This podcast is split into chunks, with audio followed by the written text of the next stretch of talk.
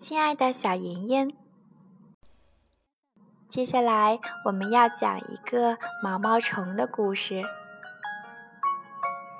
月光下，一个小小的卵躺在树叶上。一个星期天的早晨，暖暖的太阳升起来了。啪！从卵壳里钻出一条又瘦又饿的毛毛虫。它四下寻找着可以吃的东西。星期一，它啃穿了一个苹果，可它还是觉得饿。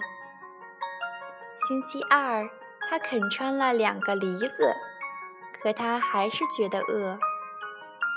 星期三，它啃穿了三个李子，可它还是饿。星期四。他啃穿了四个草莓，可他还是饿得受不了。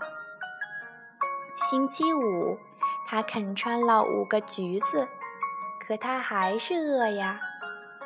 星期六，他啃穿了一块巧克力蛋糕，一个冰淇淋蛋筒，一条酸黄瓜，一片瑞士奶酪，一节萨拉米香肠，一根棒棒糖。一角樱桃馅饼，一段红肠，一只杯形蛋糕，还有一块甜西瓜。天哪，吃了好多东西呀！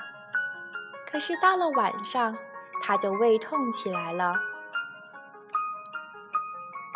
第二天，又是星期天，毛毛虫啃穿了一片可爱的绿树叶。这一回，它感觉好多了。现在它一点儿也不饿了，它也不再是一条小毛虫了，它是一条胖嘟嘟的大毛虫了。它绕着自己的身子造了一座叫做茧的小房子，它在那里面待了两个多星期，然后它就在茧壳上啃出一个洞洞，钻了出来。现在。